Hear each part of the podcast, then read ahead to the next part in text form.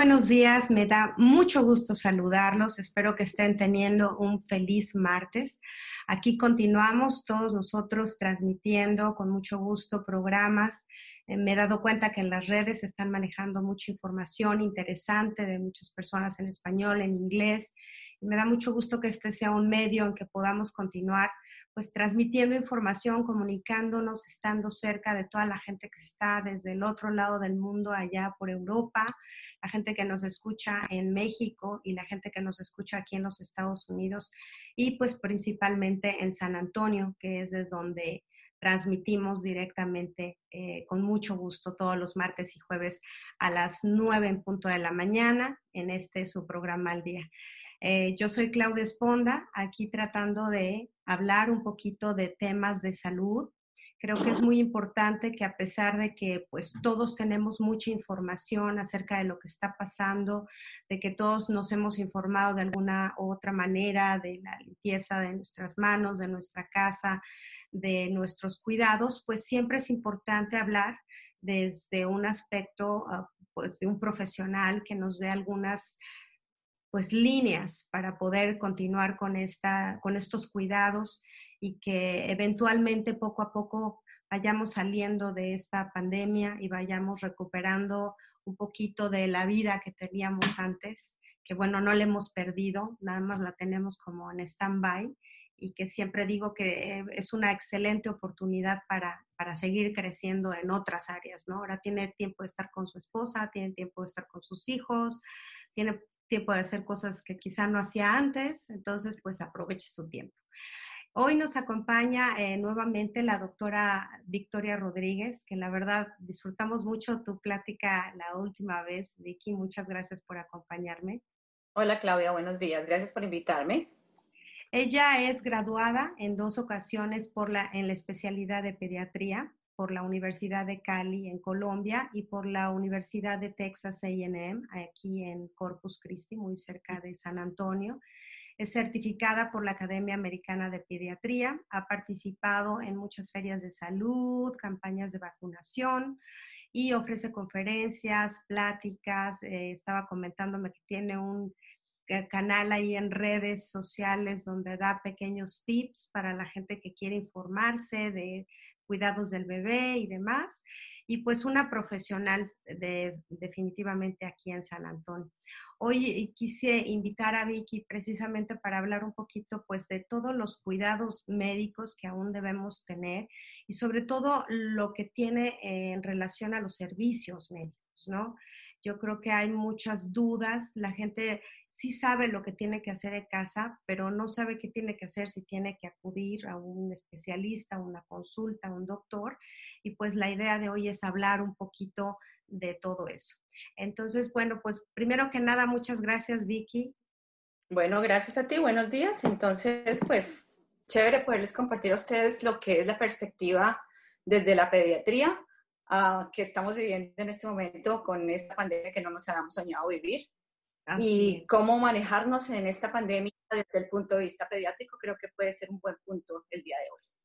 Y yo quisiera que habláramos un poquito más atrás, Vicky, que nos dijeras qué, cómo era antes y cuáles son los cambios que se han ido gestando en, en relación a los servicios de atención médica eh, al público. O sea, qué tan drástico se ha cambiado, qué, cuál ha sido tu sentir tú que tienes una práctica profesional hoy en día. Bueno, mira, yo te quiero contar que definitivamente la vida no es la misma hoy con respecto a lo que fue antes, eso lo sabemos todos, y en la práctica médica pasa exactamente lo mismo. En el caso mío, em, yo trabajo para una empresa y presto mis servicios como pediatra general.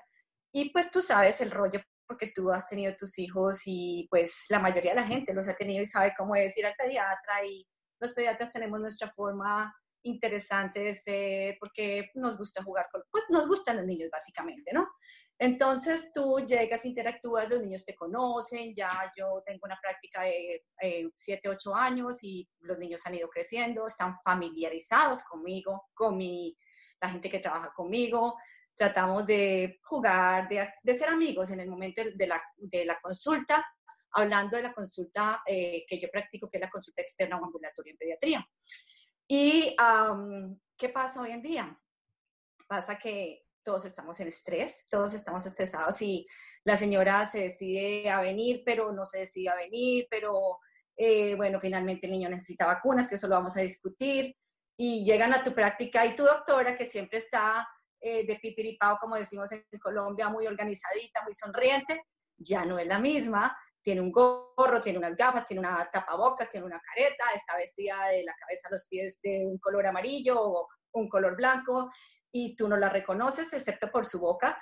Eh, ella te sonríe, pero tú no la ves. Entonces, comencemos por esa barrera que tenemos en este momento como entre el paciente y el doctor, porque ya no puedo estar em, o tener una interacción regular o la que tenía antes, para comenzar a hablar con respecto a los niños. Pero obviamente todas las barreras que tenemos en el hecho de que si vas a la clínica no vas, llegas, quieres entrar corriendo, quieres salir corriendo, le tocan vacunas, le toca laboratorio, ¿será que los hacemos hoy? ¿Será que los hacemos después? ¿Será que me expongo? Entonces estamos viviendo bajo un miedo. Es un miedo que obviamente es real por todo lo que estamos viviendo, por todo lo que está pasando y por lo que estamos viendo en las noticias. Eh, pero la interacción persona a persona en este ámbito también ha cambiado por lo que te estoy contando. Entonces, el niño que de 18 meses de por sí llora cuando va al doctor porque no le gusta que se le arrime una persona que es extraña, ahora que se le arrime este extraterrestre vestido de pies a cabeza, pues no pasa. Entonces, em, en cuanto a la parte emocional que yo tengo y la conexión que teníamos con estos pacientes, vale, es, muy difícil hacerla, más otro tipo de cosas que han cambiado al respecto de nosotros, porque como te decía, te decides a venir a la consulta, ¿será que sí? ¿Será que no? Eh, entras y desde la señora de la entrada están todos tapados, te entran rapidísimo y te meten en un cuarto y te encierran en ese cuarto y de ahí no puedes salir. O sea, es, un, es otro rollo completamente diferente. Es un rollo que llegó para quedarse por un tiempo. Y me parece muy interesante lo que dices, porque es cierto, siempre es difícil. Digo, el hecho de presentarte a una consulta médica, ya uno va con que no tengo la salud al 100%. Y luego enfrentarte con esta, es, es una barrera de milímetros, que me refiero a la tela que uno tiene, pero eh, eh, significa muchísimo, porque significa la confianza, significa te voy a poner en tus manos la salud de mi hijo o como adulto incluso, voy a estar en tus manos para que tú digas si voy a salir, si no voy a salir, qué tengo que tomar, si, si voy bien o me regreso. Yo creo que es muy importante hablar de esta cuestión emocional, porque siempre la conexión paciente y, y, doctor es muy íntima, o sea, es muy íntima, no importa la edad que tengas, yo no, yo no creo que tenga que ver si, los, si un, atiendes a un niño de tres años o a un adulto de 60. Este, eso, eso ha cambiado. Y en cuestión, pues yo creo que ahora con este asunto de las redes digitales, pues se ha tenido que, evocar hacia ese punto, ¿no? Hacia, hacia las teleconferencias y cosas así. Yo creo que, primero que todo, tenemos que decir que estamos en el 2020. Una pandemia hoy versus una pandemia en 1990 hubiera sido muy diferente. Realmente muchos recursos y eh, afortunadamente ah, estos han sido tomados no solamente, eh, bueno, por la mayoría de los profesionales. Eh, la Academia Americana de Pediatría, de la cual yo soy miembro, te da unas indicaciones y obviamente todo esto ha venido o nos agarró de sorpresa, pues como se dice. Entonces no sabíamos, no teníamos telemedicina, la vida iba normal y así la llevábamos bien, estábamos cómodos donde estábamos y de un momento a otro, ya tú no vienes a mi consulta, yo necesito poder mantener mi consultorio, mi oficina abierta porque tengo una chica que trabaja al frente, una chica que trabaja como mi enfermera, y si yo no eh, traigo ingresos, pues si no produzco, nadie produce y nos va a tocar cerrar la clínica. Entonces, ¿qué había la Academia Americana de Pediatría? Y en general, no solamente la Academia Americana de Pediatría, sino las academias médicas de todas partes, y es que vamos a tener que movernos de diferente manera. Como ya teníamos esa opción de la telemedicina que estaba allí, que estaba siendo paga por la mayoría de los seguros médicos de tipo privado, pero no por los seguros como Medicaid, Medicare. Eh, entonces era una eh, opción que la gente tomaba y había muchas empresas ya en, eh, privadas que estaban online que te ofrecían, te llamaban y te decían, mira, tu doctor 24/7. Eh, Tú me llamas a las 4 o 3 de la mañana, haces una cita y yo te respondo y si tienes un dolor de oído, ten tu prescripción, se acabó. Entonces, eso ya estaba y ya se ha venido creando, obviamente, porque que tenemos esta ah, opción de las redes o de de, los medios digitales, ¿no? Gracias. Entonces, em, eso eh, favoreció, pero también disparó que teníamos que atender a los niños de otra manera, que tendríamos que atender a las personas de otra manera, que teníamos que protegerte a ti como paciente, pero yo también como eh, profesional de salud me tengo que proteger. De, realmente nosotros, estando en la consulta externa, somos importantes, somos frontline, no somos esos frontlines que están en la emergencia que son los que se llevan una parte bastante difícil en estos días, pero no quiere decir que porque tú estés en la consulta tampoco estés expuesto. Entonces, tengo que protegerte a ti como paciente. Tú tienes un dolor, tú tienes eh, algo que te hace no sentirte bien y tienes miedo a venir al doctor. Y yo entiendo tu miedo, pero también entiendo que si tú no te mm, haces ver de un doctor en este instante, pues puedes terminar en eh, cosas un poco más graves. ¿no? Tengo que protegerte a ti y tengo que protegerme a mí. Y ahora que tú mencionas las urgencias o las emergencias, porque incluso eh, las ah, publicaciones al respecto de las emergencias eh, y de la cantidad de gente que está yendo a las emergencias llama mucho la atención. Hablaba una doctora aquí del hospital universitario, universitario y mencionaba que en un día regular, ellos pueden ver eh, en un adulto tres y cuatro eh, dolores eh, precordiales o chest pain que le llaman en inglés. Y entonces, ¿qué puede ser un dolor precordial? Puede ser un infarto, básicamente. pueden ser otras cosas, una angina, una arritmia. En un adulto estamos hablando. Y que ellos ya no ven que la gente venga por eso. Lo que significa, no significa que la gente, porque llegó el COVID-19, dejó de infartarse significa que la gente se está infartando en sus casas.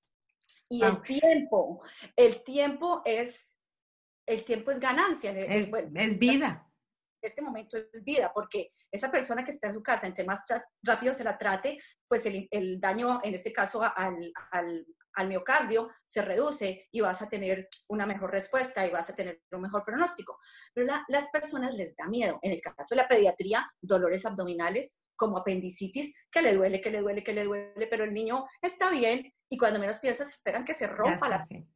Ya no necesitas solamente que entren por un par de punticos, abren, sacan el apéndice, adiós, te fuiste para tu casa. Ahora tienes cinco días de antibióticos, una estancia más prolongada en la, en el hospital. Entonces, son cosas que... Que, están cambiando, ¿no? Sí, pero hay cosas que podemos detectar. Hay cosas Yo quisiera... No, si termina. Eh, eh, online. Y, y, yo te puedo decir, mira, Claudia, yo creo que tú y yo no estamos haciendo nada aquí sentadas, tú te tienes que ir para la emergencia. O yo te puedo decir, ¿sabes qué, Claudia? Mira, me suena que de pronto eso puede ser un poco el estrés, o bueno, lo que sea que a mí se me eh, llegó al, al, diagnóstico después de que te hice un interrogatorio dirigido como doctora en, en el caso de tu patología que me estés presentando. Pero yo pienso que eso, tener a tu doctor, idealmente deberías tener un, un, medical home. Mm, sería ah, mejor. De cabecera, de y que idealmente ya te conoce, porque conocernos en estas circunstancias va a ser un poco más complicado. Pero, ok, yo te conozco, Claudia, yo conozco tus hijos, yo sé que tu hijo de cinco años es un ejemplo, que generalmente tiene eh, un poco de alergias, y tú me llamas y me dices, mira, yo estoy preocupada, yo no sé si lo que el niño tenga sea COVID-19 o sean solamente alergias, entonces yo te voy a preguntar, mira, Claudia, ¿qué está pasando? ¿Qué es lo que tiene? ¿Qué tiene esto? ¿Qué tiene lo Ok, ¿sabes qué? Yo creo que no es nada. Creo que es una alergia si dale X o Y medicamento. Pero entonces yo creo que eso, tener a tu doctor de cabecera como tu guía en este momento y no meterte en una concha y no salir eh, sin tener la es vital debe ser lo que tenemos que hacer buscar quien te guíe en este momento en cuanto a la parte médica como nos guían todos los días los dirigentes políticos pero además, si te das cuenta, generalmente así ocurría. O sea, tú ibas a la consulta, el doctor llegaba, te hacía una serie de preguntas y como que ya tenía una idea de qué tenías. Yo antes de ir, a, quisiera ir a detalle a todas las cosas que, que ahorita me, me comentaste en, estos minutos. Quisiera regresar un poquito y hablar sobre todo de que la gente sepa qué, qué va a encontrar si, si acude a un servicio médico cuáles son los cuidados, la limpieza que se lleva a cabo, con qué frecuencia, porque también es, es parte de confianza de aquí para allá y de allá para acá.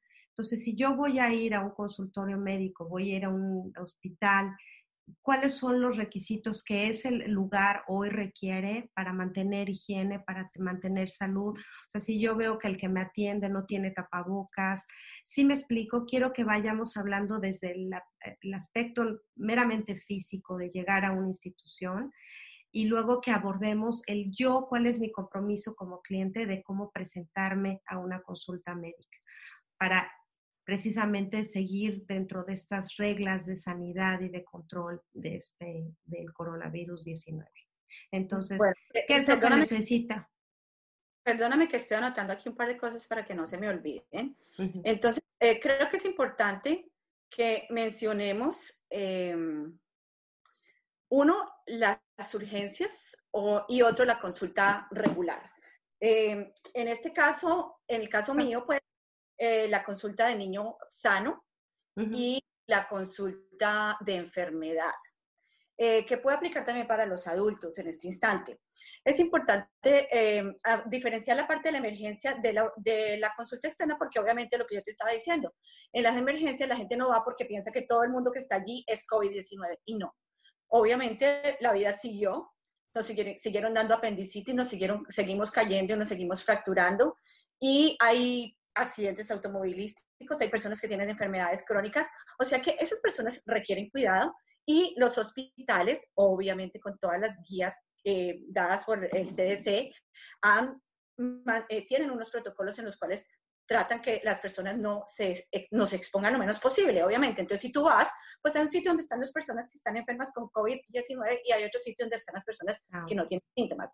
Ahora, como tú ya sabes, en la mayoría de los trabajos y en la mayoría de los sitios se están haciendo un screening. En los hospitales y las clínicas tenemos un screening. Y cada sitio, pues obviamente tiene, lo ha acomodado de manera diferente, pero ¿Cómo funciona? Te van, a te van a hacer unas preguntas y te van a tomar unos signos vitales al entrar a, a, la clínica. Entonces, a una emergencia, pues obviamente, muy probablemente no te van a impedir el paso porque tú vienes que estás enfermo.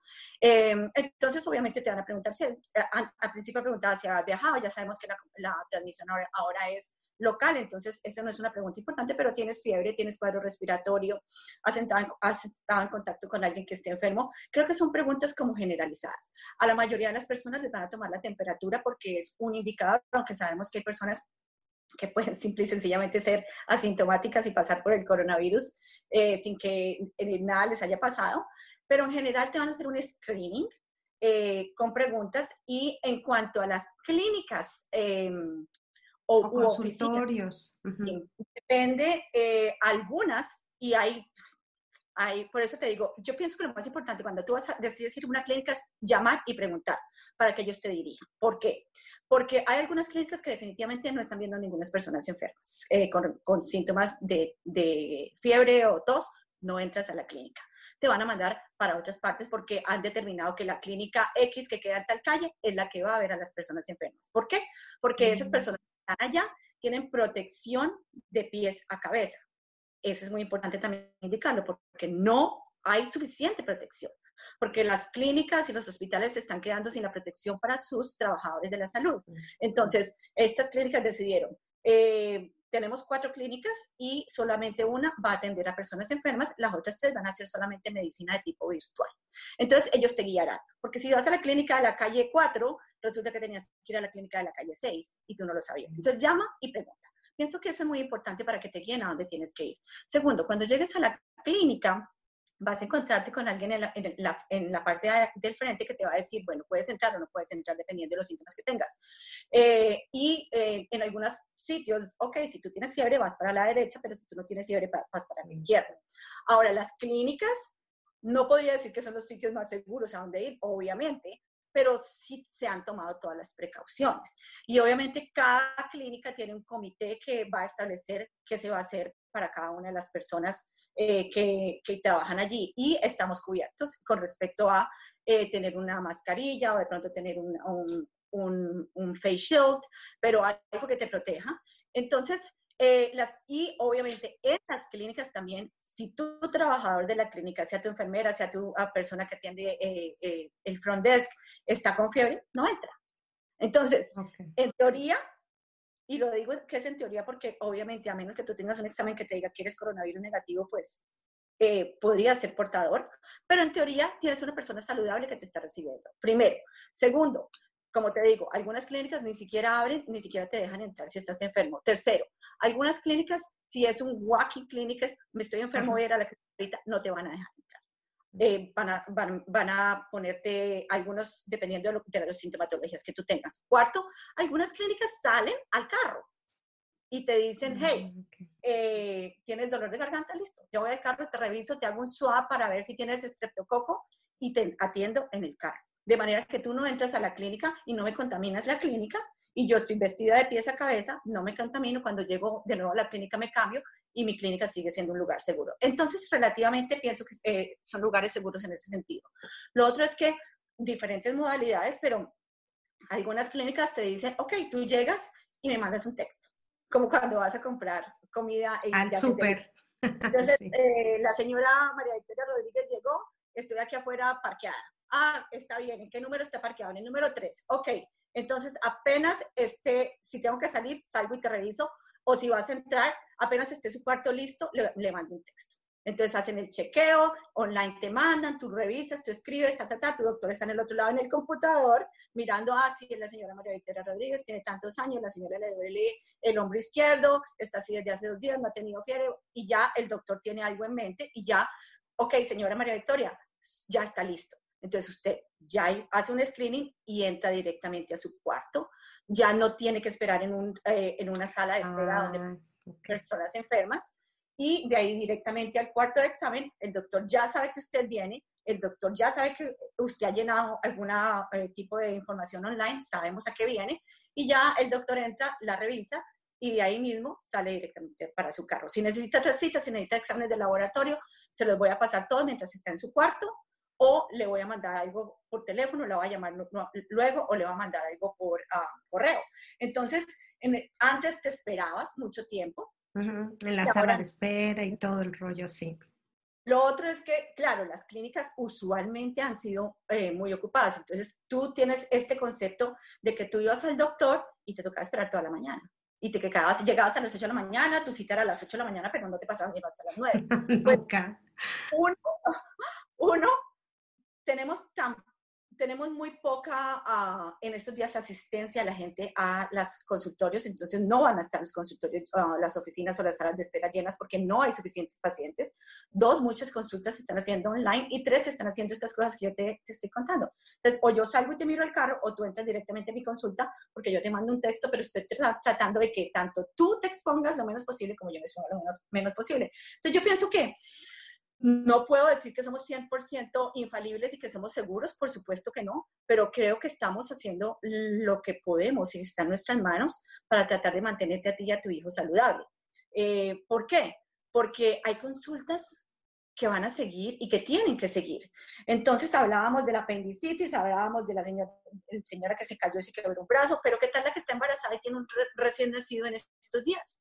Obviamente mm. todos los días se están naciendo niños.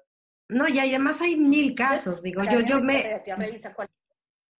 Digo, yo me iba por esta pregunta porque de hecho tengo una amiga que estaba, se sentía muy mal y estaba entre si iba al doctor o no iba al doctor, pero su preocupación no era tanto por cómo se sentía, sino por estar segura que no iba a estar en un medio ambiente donde iba a estar eh, potencialmente este, cercana al COVID-19.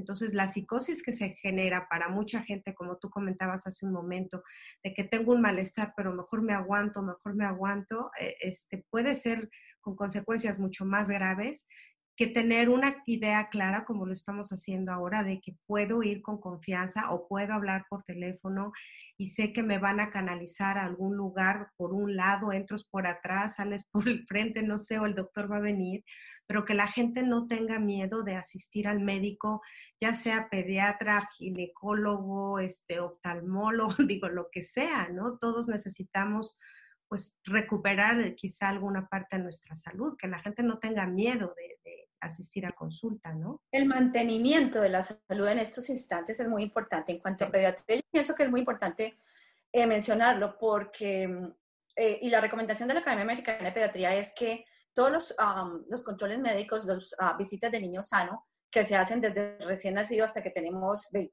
bueno, obviamente en pediatría hasta los 18 o 21 años, dependiendo de lo que tu clínica revise, em, deben hacerse eh, algunos con prioridad, otros no con tanta prioridad. Y eso es muy importante. La Academia Americana de Pediatría dice, de los 0 a los 2 años debes ir a tu doctor.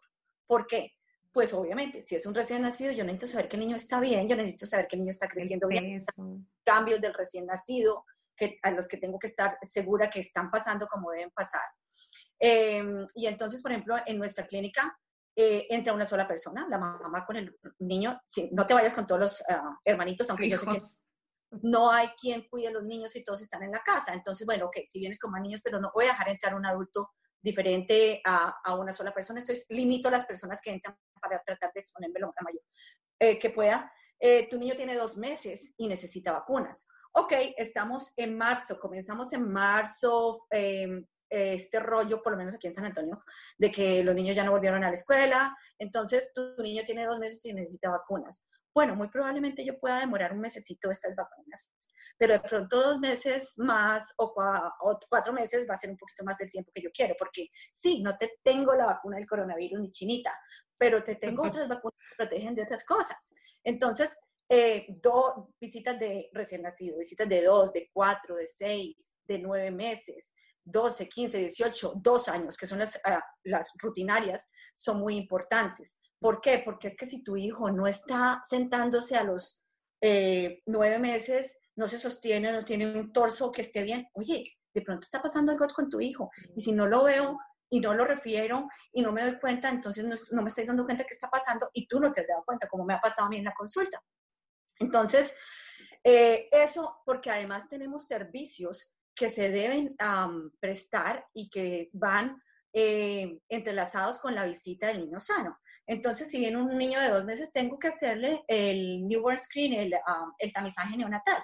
Entonces, al niño de las dos semanas le tengo que hacer su tamizaje neonatal. De pronto me encontré con que este niño tenía un hipotiroidismo y puedo actuar en un momento ideal y adecuado y poder prevenir que ese niño tenga a futuro algún tipo de retraso, algún tipo de, otro tipo de problemas más complicados. Eso por un lado. Dos, también tengo servicios que le puedo prestar o que se prestan aledañamente a esto. Entonces, en el caso del el paciente que llegó, que tiene cuatro meses y no sostiene la cabecita, entonces, ¿qué está pasando aquí? Este niño tiene problemas, necesito hacer este examen, tengo que mandarlo al, al hospital, hacerle eh, un sonograma, por ejemplo, o este niño necesita terapia física y necesito hacer una evaluación más en detalle, necesito mandar a hacer exámenes de sangre. Entonces, ¿qué hago? Llamo al hospital, hey, tengo este niño, necesito hacer este sonograma, podemos programarlo. Ellos toman todos sus protocolos, le dan una cita y tu niño también va al hospital y le hacen su examen de manera rápida. O estoy llamando a la, terapia, eh, a la terapia física necesito que me evalúen. No estamos yendo a las casas, nadie nos deja entrar en las casas. Entendible, pero lo puedes ver por Zoom por Zoom o lo, con una consulta virtual y estás viendo lo que está pasando con el niño, el, ejemplo que estamos dando, y la mamá y, y, la terapista te va a decir, señora, vamos a tener que trabajar en línea. Entonces te van a decir, vamos a hacerle tales ejercicios y nos vamos a ver tres veces a la semana, pero mientras usted y yo no nos veamos, entonces usted tiene que hacer esos ejercicios tres veces al día. y le voy a mandar por Hoy en día que tenemos un texto, una foto, entonces se da y se da muy bien. Eh, podemos prestar servicios y podemos actuar de manera rápida en, en, nuestros pacientes que lo van a necesitar. Ahora, hay, hay otros tipos de visitas que son un poco no tan urgentes. Sí, yo quería preguntarte, porque bueno, estamos hablando de que en esas etapas específicamente es vital tener a tu pediatra cerca, ¿no? Digo, más si eres primeriza, pues igual no sabes si se, está bien derecho, si se le va el piecito para un lado, pero obviamente también, y, y, perdona que lo diga así, pero hay habemos, pues a veces mucha gente imprudente que, que recurre al doctor pues porque le duele la cabeza, ¿no?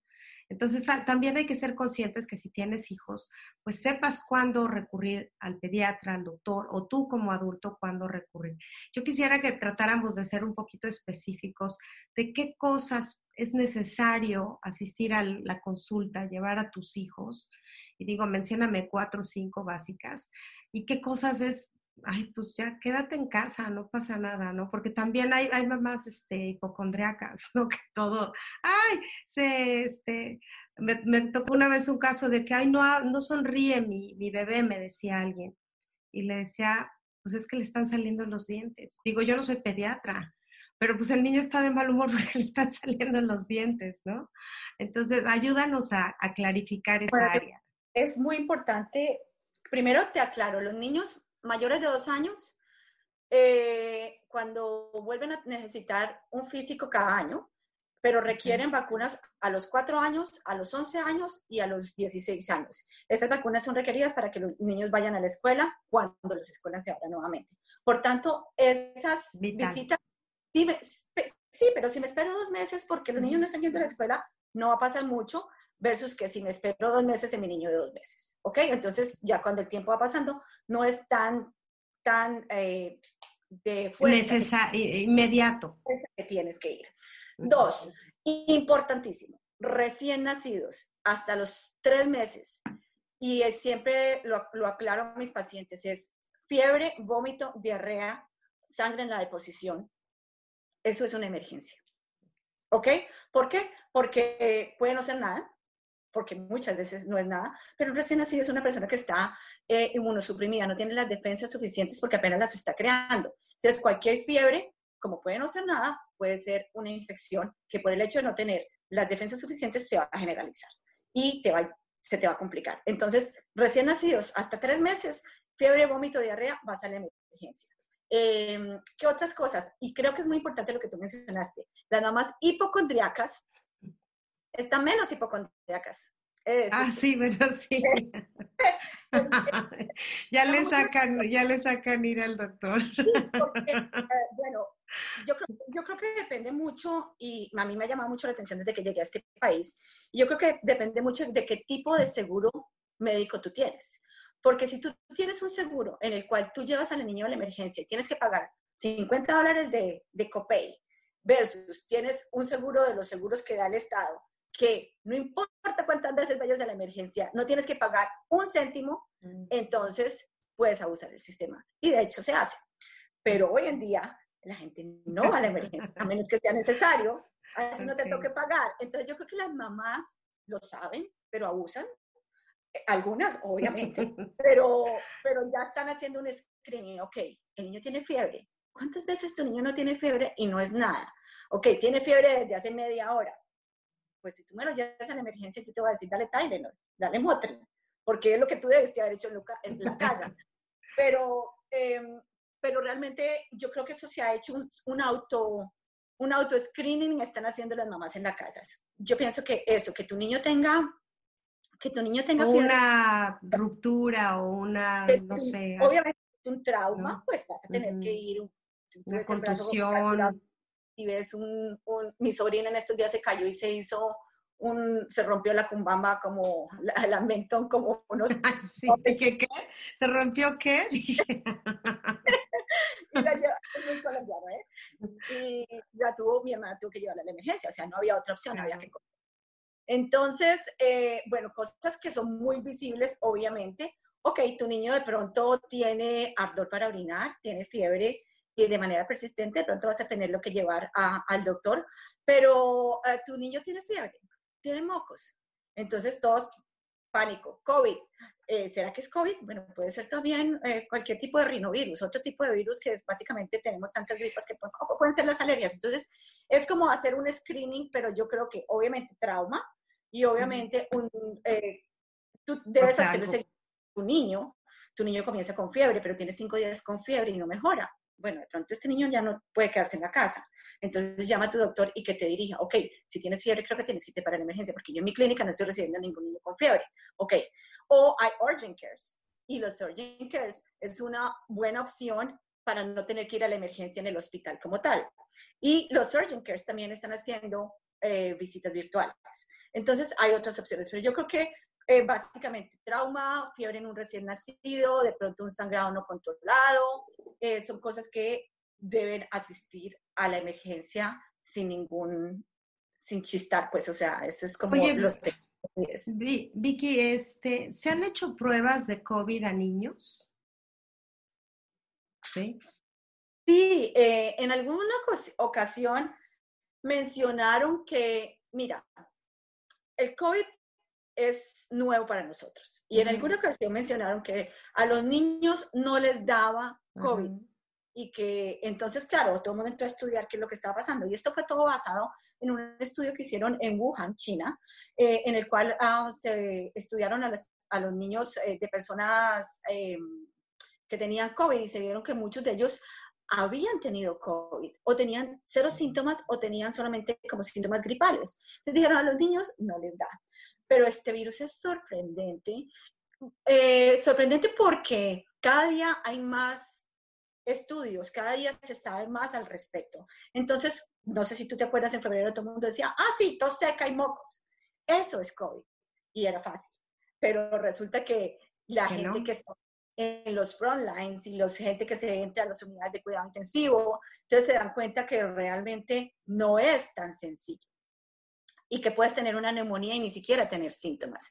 Y entonces empezaron a estudiar de manera eh, específica la inmunología, la inmunopatología de estos virus y nos ha traído sorpresas. Eh, yo no lo hago, yo no lo estudio, yo no soy científica en ese sentido, pero leo todos los días. Entonces resulta que sí, que se, se, se pega esta enzima, no, resulta que no, sabíamos que se, pega, se pegaba la otra que eh, afecta la parte de la oxigenación, por eso es que la oxigenación se baja. Y todo esto ha ido saliendo. Con respecto a los niños, también. Entonces, ah, ¿y por qué le da menos a los niños? pues resulta que no es que de pronto no le dé menos, de pronto es que los niños no han desarrollado los síntomas, no han desarrollado la enzima. Ahora, lo que te diga hoy es cambiante y puede estar diciendo que uh salir algo diferente. Pero eh, eh, hubo un caso reportado en Colombia, precisamente hace como dos semanas, de un niño de un mes que murió. Y fue un niño que fue admitido a una unidad de cuidado intensivo, se le dio de alta y volvió. Y ese niño murió específicamente por coronavirus 19. Eh, Entonces, eh, y, no obviamente no, no, ha sido el único caso, obviamente yo, pues siendo colombiana y teniendo a mi familia, mis padres y mis hermanos en Colombia, pues yo sigo las noticias de Colombia, entonces por eso te cuento esto, pero obviamente no es solamente aquí, también se han dado. Y claro que les hacen pruebas. Y claro que, como te digo, hay unos que son asintomáticos y hay otros que pueden ir a una enfermedad grave que te lleva hasta la muerte. A ver, de, de, eso que hablas me parece interesante y perdón que vaya a este punto.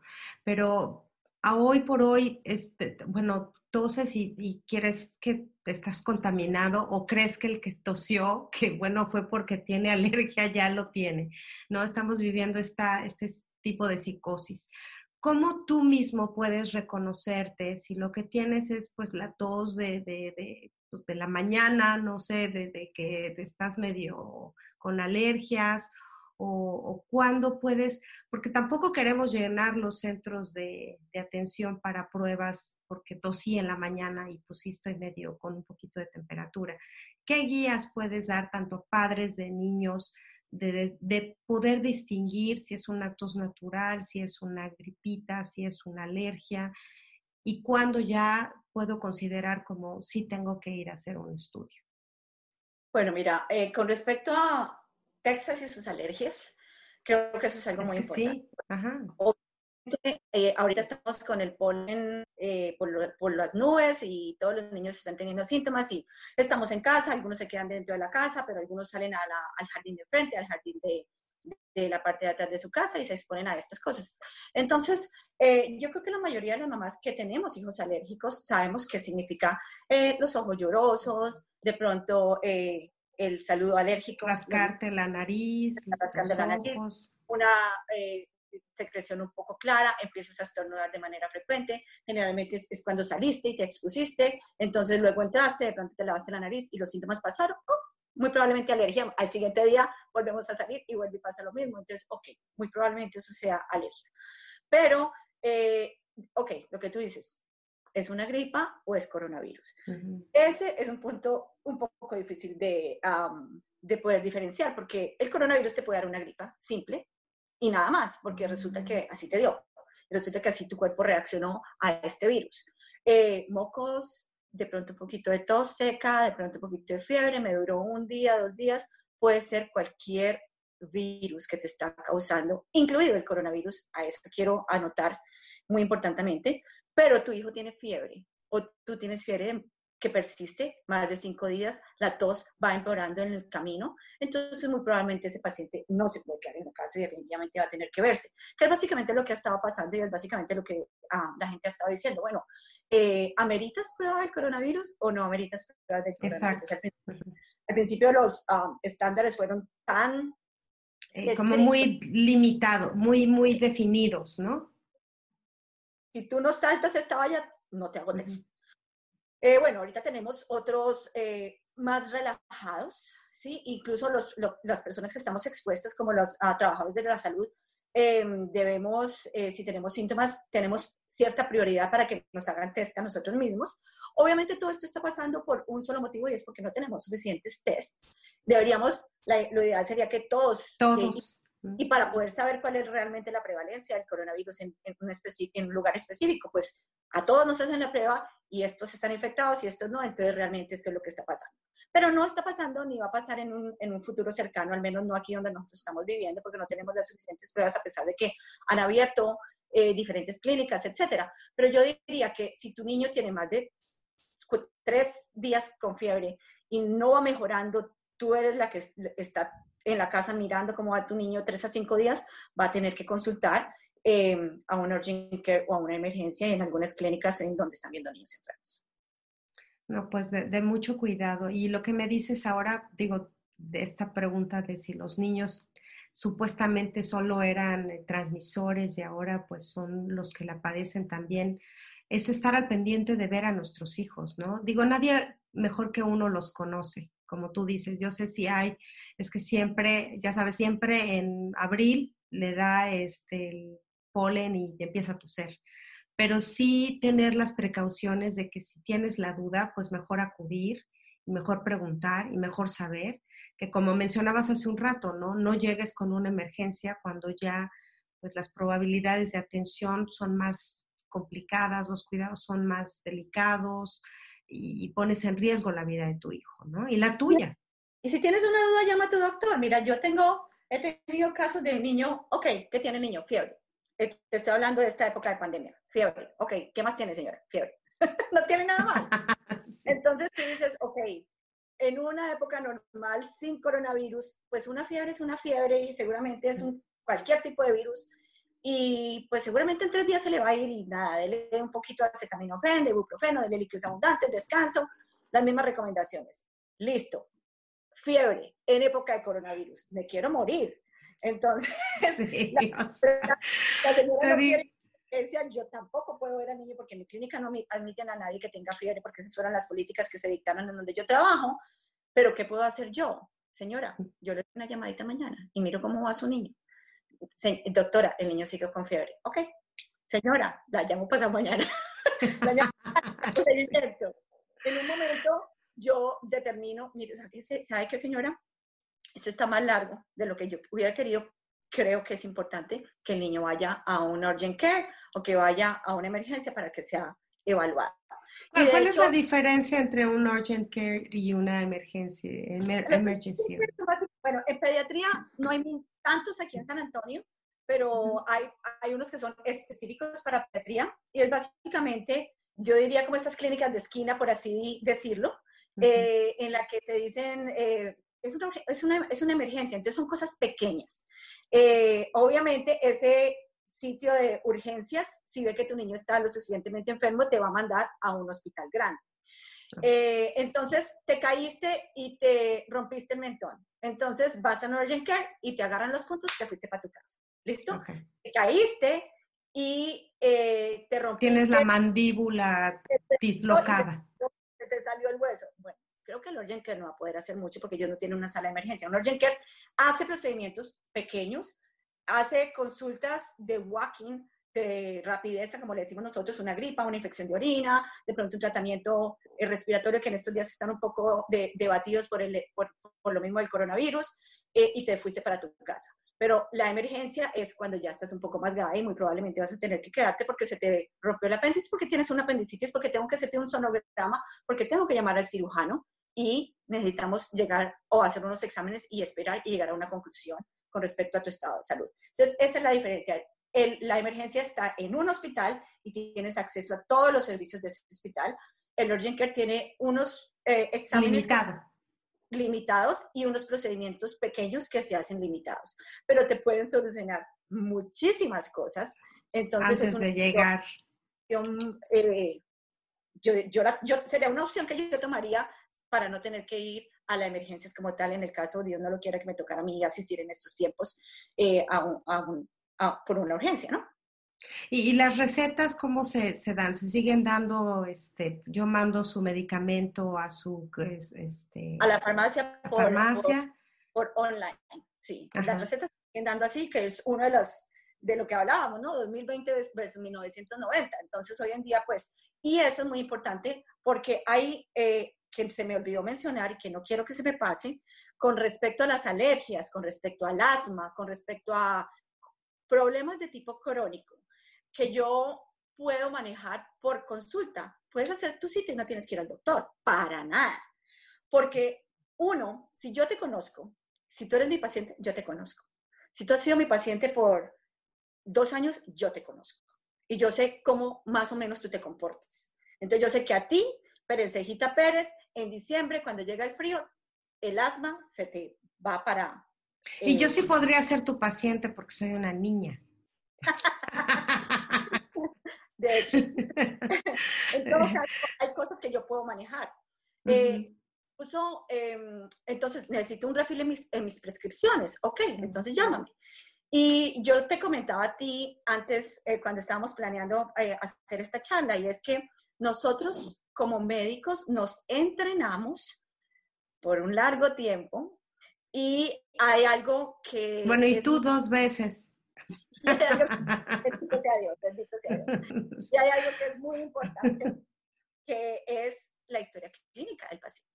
Entonces, cuando tú empiezas a estudiar, en mi caso, cuando yo estaba en cuarto semestre, se llamaba semiología, te estoy hablando de la era de Mama Upa, pero te decían, tú con la historia clínica debes tener el 70% del diagnóstico del paciente. Cuando tú haces y juntas la historia clínica con el examen clínico, tú tienes el 85 al 90% del diagnóstico del paciente.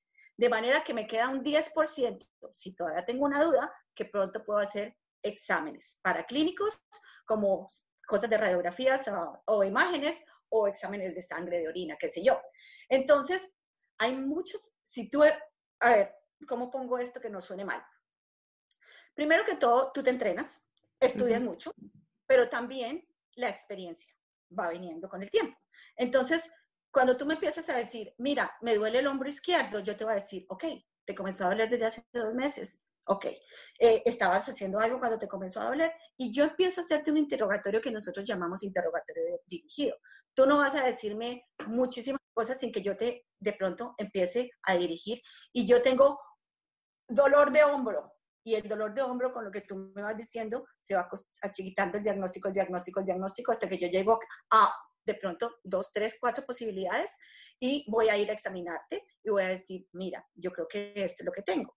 Pero generalmente, para el momento en que yo he terminado mi interrogatorio, yo ya tengo en mi mente muy claro qué es lo que está pasando.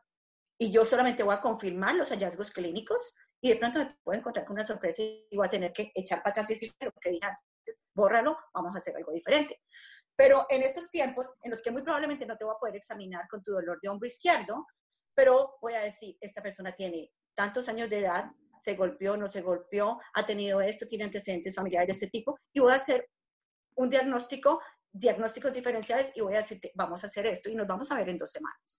Y, ¿Y entonces voy a tomar determinaciones hacia, hacia dónde ir. Entonces, yo creo que eso es muy importante. Es, puedes hacer tu cita con tu doctor, que te va a formular los medicamentos que necesitan si, son, si es algo crónico, y puedes hacer cita con tu doctor, que te va a mirar y te va a hacer un diagnóstico y va a llegar un momento que te va a decir, ¿sabes qué, Claudia? Yo creo que esto no, virtual no puede ser. No y, y, déjame hacer un paréntesis bien importante en este punto, que yo creo que los hispanos principalmente tenemos mucho, ¿no? Este, me duele el, el estómago. Ah, tómate un té. Por cierto, yo tengo unas pastillitas y déjame te las doy. La automedicación es el pan nuestro de cada día. Uno, porque la gente piensa que con eso se ahorra, este, y tú hablabas, acabas de mencionar, bueno, tú dos veces cursaste la carrera. No puedo ponerme yo en el mismo nivel que tú a nivel de conocimientos de qué debo darle a mi hijo o de qué debo darle a mi esposo o de qué debo tomar yo. Pero sí recurrimos mucho a automedicarnos. Yo quisiera que hicieras un, un llamado a que el dolor de estómago que tienes tú probablemente no tenga nada que ver con el dolor de estómago de mi hijo. La alergia que tiene tu hijo probablemente no tiene que ver con la alergia que tiene su primo y que tenemos que ser como muy, muy conscientes y muy cuidadosos en los medicamentos que damos, ¿no? Bueno, yo creo que en ese sentido hay algo muy interesante en este país y es que tú no puedes conseguir medicamentos a menos que... Ay, pero es que lo eh, se consiguen en otros lados. No, te voy a decir, yo como mencionábamos que yo tengo en mis páginas eh, de redes sociales, eh, eh, precisamente la semana pasada hice una nota al respecto, porque leí un artículo al respecto de los antibióticos y la resistencia que está teniendo los gérmenes a los antibióticos, porque todo el mundo toma antibiótico, lo que tú dices. Entonces resulta que a mi esposo les, le mandaron antibiótico hace dos meses porque tenía un dolor de garganta y mi hijo amaneció con dolor de garganta hoy. Y ahora le doy tenga, se la dieron. O sea, eso es pan nuestro todos los días. Entonces, eh, en ese sentido, yo creo que es muy importante que eh, hablemos acerca de qué medicamentos puedes utilizar. Y, en ese, y aquí en este país, yo diría, los medicamentos que son over the counter, puedes utilizarlos. Pero los que son prescritos, si son prescritos para perencejito, porque eso los da a, Pablito. No tienes por qué hacerlo por lo que tú estás diciendo. Eh, hay algunos medicamentos caseros o algún tecito por el dolor de estómago yo no me opondría mucho a eso eh, en el día a día, mucho por nuestra cultura y mucho porque, pues si es un té de... Digo, sí, si no te hace mal, no te hace, si no te hace bien, no te hace mal, ¿no? Sí, obviamente si el té de manzanilla pues no te mejora el dolor de estómago en seis eh, horas y sigues vomitando como loco, pues creo que el, té de manzanilla no te sirvió y creo que ese tendría que ser sentido común, que debo anotar que es el menos común de los sentidos. Entonces, pues debería ir al doctor o llamar al doctor, hey, estoy vomitando. Em, entonces, yo creo que los medicamentos over the counter que consigues en las farmacias, esos serían los únicos que deberías utilizar y ningún otro medicamento, a menos que el doctor te lo haya prescrito. Entonces, yo creo que eso para mí es sencillo, pero yo sé que no es tan... Digo, cuando vayas a México, me traes, ¿no? o sea, en lugar de, pedir, no sé, cosas, piden medicinas y luego, pues a Juan se la doy y Juan tiene 12 y Pedro tiene 6. O sea, y, en pediatría sí que es importante, porque nosotros sí que dosificamos y por eso te digo que los pediatras, te decía al principio, los pediatras tenemos nuestra personalidad llena de cositas chiquitas, bueno, precisamente porque estamos lidiando con pequeñitos, ¿no? O sea, un adulto, un niño no es un adulto en, pequeñito, las cosas se, presentan diferente en la pediatría. Entonces hay que ser muy cuidadosos, no te automediques, sería lo único que yo te podría decir. Eh, y, y, a veces van, al, van al, a la farmacia y el farmacéutico les recomienda. Y I'm like, uh, ok, pero el farmacéutico es farmacéutico, el farmacéutico no es doctor. Pero tenía bata blanca. Ok, bueno, eh, ese es otro tema para hablar otro día. Bueno, sí, porque ahora hasta en, en, los CVS y todo hay gente, hay doctores que ahí te Bueno, hay unas clínicas en 30 como del, minuto, cosas por el... Sí, y, pero si tú haces una consulta, si tú haces una consulta con esa persona, que sea la ideal, eso, hay mucha tela para cortar al respecto y no me voy a meter en ese rollo. Pero, pero... No le saques, no le saques. Sí, pero tú, mira, la mayoría de las clínicas tienen una enfermera que está ahí y te, y te contesta y te dice, ¿sabes qué? No tengo ni idea qué tienes, te voy a pasar al doctor. Y, y conectan a un doctor que está llamado. ¿Sí me entiendes? Entonces hay, hay quien guíe, mientras tú tengas quien te guíe, incluido en los servicios de salud, mientras tú tengas quien te guíe, mientras tú sepas cuáles son tus límites, yo creo que eso es muy importante. Cuando tú mencionabas que yo estudié, igual yo estudié y no me las sé todas, ¿cierto? No, pero por sabes más, ¿no? Entonces, sí, pero cuando yo no sé también, yo llamo. Cuando yo no sé también, yo consulto al subespecialista. Cuando yo no sé, llamo a mi, a mi otra eh, pediatra que trabaja conmigo, hey, ¿tú qué piensas de esto? Porque no me las sé todas, pero yo creo que lo más importante, tanto en la casa como en la consulta, es saber cuáles son tus límites. Y cuando tú sepas que estás cruzando un límite, de pronto consulta a otra persona y, hombre, las hay todos los días en todas las partes y como te digo, ya te estamos eh, diciendo cuáles son los recursos que puedes utilizar. Entonces, utiliza los recursos. Yo creo, creo que sería como la llamada a, a, las personas que están en su casa y están enfermas y deciden tomarse un medicamento o deciden que no deben ir al doctor o deciden que deben ir al doctor. Bueno, ¿sabes qué? Tienes quien te puede ayudar, quien, quien te puede guiar. Usa esos instrumentos que te pusieron en el camino. Claro. Bueno, eh, Vicky, yo quisiera este, no despedir el programa sin algunas últimas recomendaciones que te vengan a la mente, que, que creas que son importantes en este momento. Ya hemos hablado de muchas, hemos abordado muchas muy interesantes desde tu perspectiva profesional, pero si hay alguna más que quieras incluir y decirle a la gente, sobre todo este, pues en estos momentos, ¿no? Que necesitamos escuchar cosas positivas. por favor. Pues yo te voy a decir que eh, yo creo que los fases del duelo que hay en cuanto a cuando tienes una pérdida, yo siento que yo las he vivido personalmente en cuanto al coronavirus, porque yo obviamente siento, esto es algo muy personal, que perdí muchas cosas, como todos lo estamos eh, sintiendo. Entonces yo siento que perdí mi libertad de ir al mercado a comprar, de ir a la tienda, de ir a sentar a un restaurante, de tomar un vino, de oír música, etc.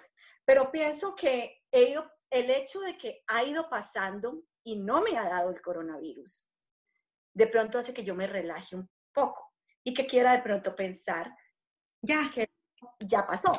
bueno, ya podemos, es como ya podemos salir al recreo. Ya lo acepté, eso, como que ya lo acepté y bueno, eh, si me da que me dio, bueno, yo creo que al respecto hay algo muy importante porque mm, cuando tú lees las noticias en cuanto a los doctores, en cuanto a lo que la gente está haciendo, eh, el distanciamiento social, eh, hablándolo como distanciamiento de persona a persona personal, porque obviamente tú y yo no estamos en un distanciamiento social en este momento, llevamos una conversación bastante larga, lo puedes seguir teniendo, pero la gente se ha relajado un poquito. Y el hecho de que ahorita, ah, como tú has podido ver eh, en el país y en, y en, todo el mundo, la gente se está revelando porque estamos en una crisis de tipo social, en una crisis de tipo económica. La gente quiere salir a trabajar.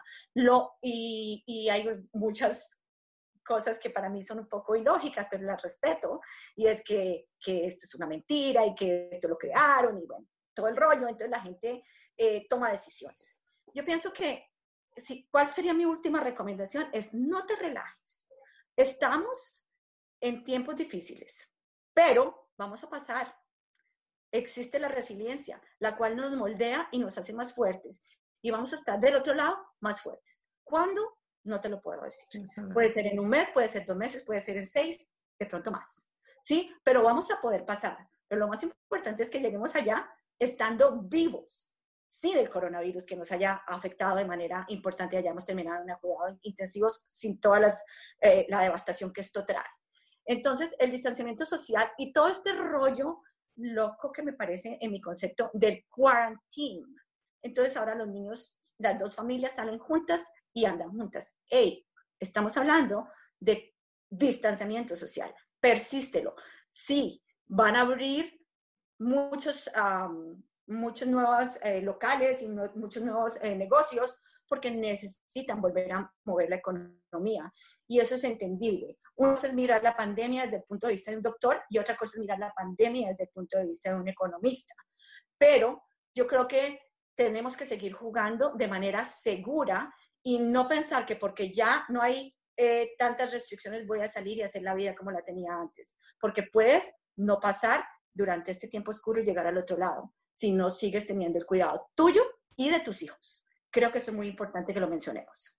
Pues yo creo que es vital porque sí es cierto, digo, yo en lo personal tengo ya para siete semanas voy. Y sí llega un momento en que dices, ya necesito que me dé el aire. y yo creo que hay que ser conscientes. Te agradezco enormemente toda tu experiencia, que la quieras compartir, que, este, que lo hagas de esta manera, que nos ayudes a encauzar cosas que quizá la gente pueda tener dudas y preguntas y que pues siempre un médico es, es, importante tener cercano, saber a dónde acudir, cómo acudir, qué tengo que hacer, a qué tengo que llamar.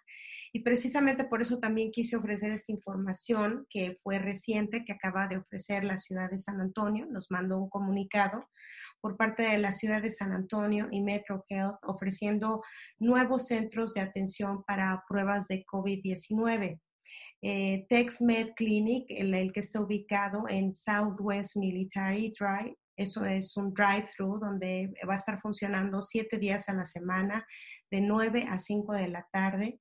Esto usted puede llamar y puede decir y lo van a canalizar para cómo, cómo se hacen estas pruebas, pero pues básicamente es como cuando pasas a McDonald's y te dan tu hamburguesa, bueno, ahora pasas ahí y te hacen tu prueba de COVID. El Freeman Coliseum sigue ofreciendo estos tests. El teléfono, si usted desea llamar, es el 210-233-5970.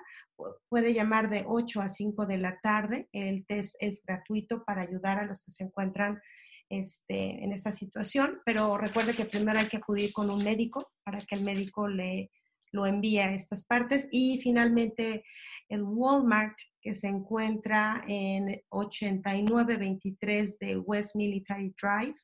A partir de abril 25 empezó a, ofrecer servicios de test. Esto va a ser eh, en el parking lot, o sea, hay una carpa especial brindada para, para dar servicio y atender a la gente que tiene y presenta síntomas del COVID. Entonces, pues un poquito de información para la gente que, que vive en la ciudad de San Antonio. Seguramente usted, si vive en otras ciudades, pues puede consultar a las páginas de su gobierno local o sus eh, servicios médicos y ver dónde puede usted asistir a tomar estas medidas. Te agradezco, como siempre, Vicky, un placer enorme este, platicar contigo. Además, ese sabor latino me encanta. Este, me alegras las mañanas. Que, me des esta oportunidad de poder compartir con, con la gente eh, que te sigue con respecto a cómo cuidarse, y yo creo que cuídate y cuídame, básicamente ese es nuestro lema. ¿eh? Así es. Y pues eso, eh, eso es, habla de personas responsables y yo creo que, que, si se nos chispoteó por ahí una salidita, bueno, pues hay que regresar al redil y volver a hacer lo que es conveniente por nosotros, por ustedes y por nuestros hijos, ¿no? Y así sea. Gracias. Bueno, pues agradezco a todos que nos escuchen. Les recuerdo que nos vemos el próximo jueves sin falta aquí con otro programa más eh, de Al Día. Yo soy su servidora Claudia Esponda y pues los invito a que se conecten a todos nuestros canales. Si usted prefiere escucharnos en YouTube, suscríbase a nuestro canal en Spotify, en Radio, en Roku Channel. O sea, ya no sé de dónde ponerme para que usted pueda tener información de todos estos maravillosos especialistas que comparten una hora de su tiempo con nosotros esto todos los martes y jueves y en esta ocasión pues Vicky. Muchísimas gracias. Así, ah, un abrazo virtual, ¿eh? Hasta, las, hasta la próxima. Adiós. Al día, Al